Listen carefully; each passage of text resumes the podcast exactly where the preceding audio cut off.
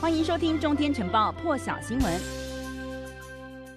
好，终于到了这个全球现场的时间了。今天要来看到的是呢，白宫发言人沙奇在今天是正式宣布了，美国总统拜登将会在美东时间的十五号晚间，也就是台湾时间的十六号上午呢，要来和大陆国家主席习近平召开了线上会议。那么这也将会成为呢，拜登上任以来美中领导人首次的面对面会晤，不过是这个隔空啊，因为要以视讯的方式来进行。由于这个时间的关系呢，所以拜登目前是没有规划在这个会议之后要召开记者会的。那么针对这个这一场拜习会可能的成果呢，沙奇今天是表示说，这个拜习拜登呢，在这个九月九号和习近平通电话的时候，谈到这个领导人互动的重要性，不是因为美国寻求特定成果，美方并不寻求，而是要为美中有效竞争来定定规则，让美国呢得以捍卫自身还有盟友的价值。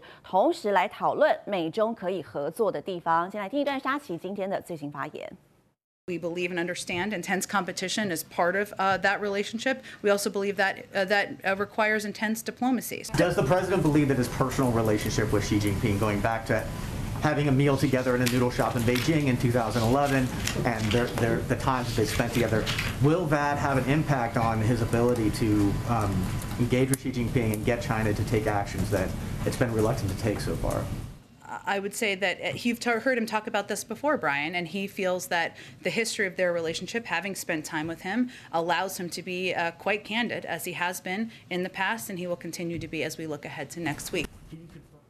沙奇也强调说呢，这一场会议有反映的是美国积极的外交作为，也是一种延续，所以外界不该期望会议是为了寻求什么重大的成果。那么在去年呢，川普还是总统的时候，这个川普政府呢是以北京当局从事间谍工作为由，下令大陆驻休斯顿总领事馆关闭。那么北京呢就关闭了美国驻成都的总领事馆，当做报复。所以呢，美国的政治新闻媒体 Political 就报道说，这个拜习会呢，虽然不预期会有重大突破，但是有消息人士指出呢，双方可能会宣布针对这个领事馆的重启，还有松绑一些签证的限制，达成一个协议。不过另外呢，彭博社则是报道指出，这个拜习会呢是不会触及领事馆是否重启的议题，大家各说各话。美国媒体 CNBC 呢则是表示哦，这个有知情人士指出，习近平预期呢会邀请拜登出席明年二月的北京冬奥，但此举可能会让拜登陷入两难。对此呢，沙奇今天没有正面回应，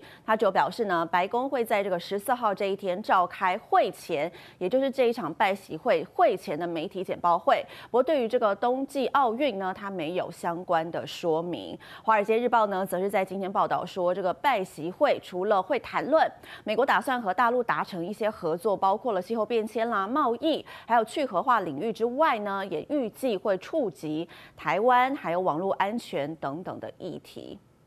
接下来看到这个画面呢，是抢先在这个习拜会登场之前呢，昨天亚太经济合作会议 APEC 在台湾时间的晚间七点登场，所以呢，其实可以看到画面当中有这个拜登啦跟习近平哦，他们呢刚好另类的抢先同框了。那么白宫是表示呢，拜登视讯出席这个 APEC，展现美国对印太地区多边合作的一个承诺。白宫也提到说呢，拜登提到的这个内容是包括了有防疫啦。还有全球经济复苏等等的议题，而大陆国家主席习近平呢，则是谈到开放是亚太合作的生命线，因此大陆呢将会坚定不移的扩大对外开放。一起来听他昨天的说法：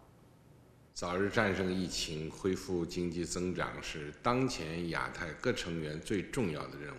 中国宣布，全年将努力对外提供二十亿剂疫苗，迄今。已提供超过十七亿剂。今年是中国共产党成立一百周年，让十四亿多中国人民过上更加美好的生活，促进人类和平与发展，是中国共产党矢志不渝的奋斗目标。目前，中国已经开启全面建设社会主义现代化国家新征程。中国将坚定不移扩大对外开放。同世界和亚太各成员分享中国发展机遇。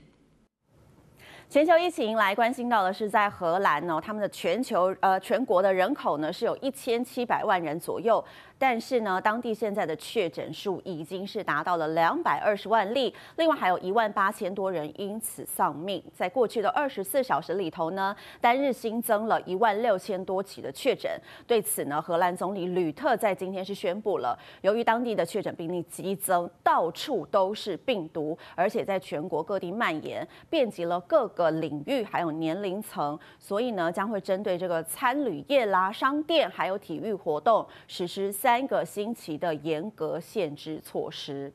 另外一个焦点来关心到的是，日本的电机大厂东芝公司昨天宣布了要将旗下的事业分割为三间公司，预计呢，二零二三年度下半年呢，成立两家的公司新上市的公司。根据日本电视台的报道呢，这个东芝现在旗下是有七大事业，会依照这个事业的特性呢，将公司一分为三，其中呢，这个发电等等的基础建设服务事业，还有硬碟等设备事业呢，事业将会分分别成立。新公司，而两家新公司预定就会在二零二三年的下半年来上市。东芝本体呢，则会持续的运营运营运。营运哦，那么报道指出呢，这个日本国内的大企业将会将旗下事业分割出去，其实是一个很罕见的例子。那么东芝也希望借由这个分拆公司呢，强化竞争力，也提升股东的价值。那么拆分的消息呢，在今天也有另外一家公司也传出了，就是美国的娇生集团，他们也宣布说呢，计划把这个旗下的公司拆分为两家，